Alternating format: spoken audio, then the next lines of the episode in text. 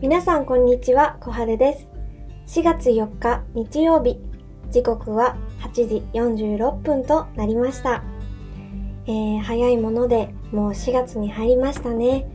新年度が始まりましたが、皆さん、皆さんいかがお過ごしでしょうか？えー、私は先月3月28日に19歳になりました。えー、家族やお友達などの、えー、お世話になった方にお祝いメッセージをいただいてとっても嬉しかったです、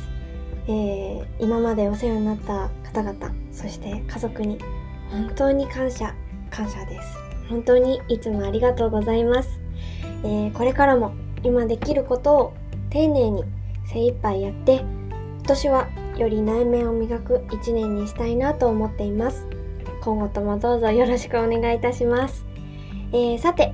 本日の小春のお裾分けラジオのテーマはアルバイトの話と題して私のアルバイトについてお話ししたいと思います。それでは小春のお裾分けラジオ始まります。えー、アルバイト。皆さんはどんなところでアルバイトをされたことがありますか？レストランやカフェ本屋さんなどいろんなところで様々なアルバイトがありますよね。えー、私は今2つのところでバイトをしていまして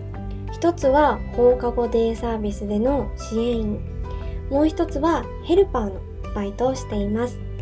で今日は一つ目に挙げた放課後デイサービスのバイトに絞ってお話ししようと思います。あの放課後デイサービスのことをホーデーホーデーと訳してよく言うんですけれどこのホーデーってどんなところと言いますと子どもたちの放課後や学校の長期休みの春休みだったり夏休みに一緒に遊んだり料理をしたり歌を歌ったり子どもたちの保育をしている場所になります、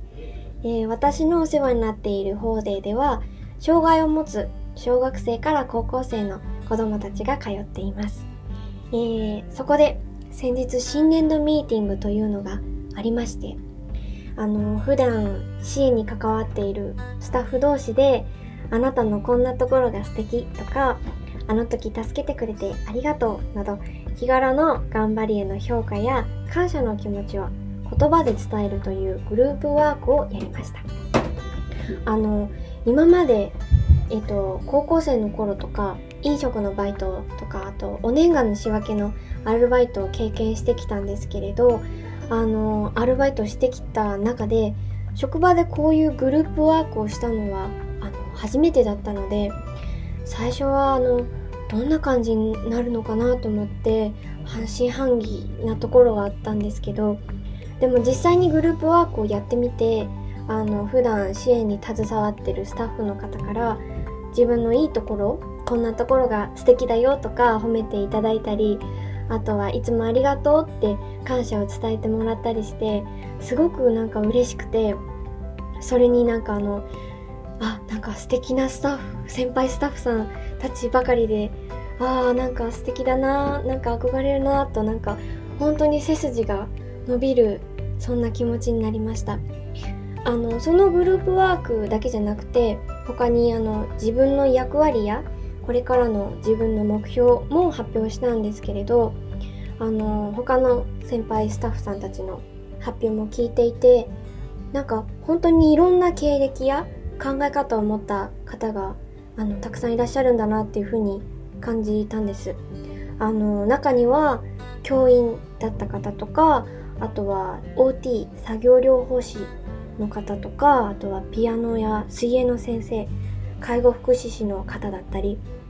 本当になんか様々なバックグラウンドや資格を持った方がいてなんかそういういろんな方のお話を聞いててじゃあ自分の役割って何なんだろうなとか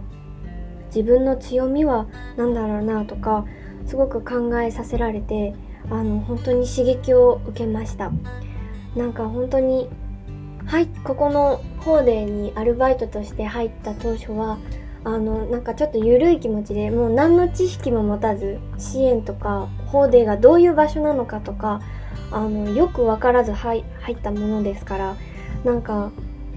今こうしてなんかすごく刺激を受ける職場でなんか素敵な先輩たちがたくさんいて本当になんか恵まれてるななんか本当に働かせてもらえてよかったなって本当に感じました。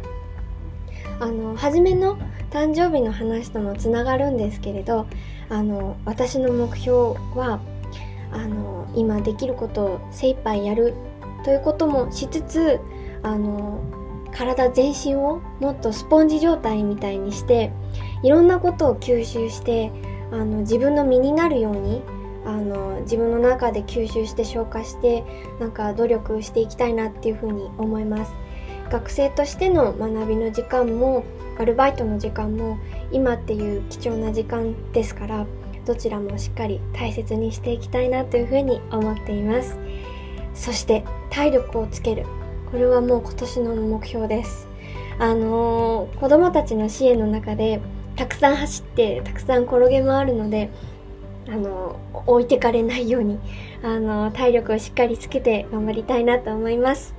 えー、放課後デイサービスでのボランティアやあとはアルバイト。あのいろんなところで募集しているところあると思いますのでもし興味のある方がいらっしゃったらぜひぜひ調べてみてください。さて本日はアルバイトの話と題して私のアルバイト事情をお話しさせていただきました。いかがだったでしょうか、えー、本日も最後までお付き合いいただき本当にありがとうございます。それではまた次のエピソードでお会いしましょう。ご案内は小春でした。バイバーイ。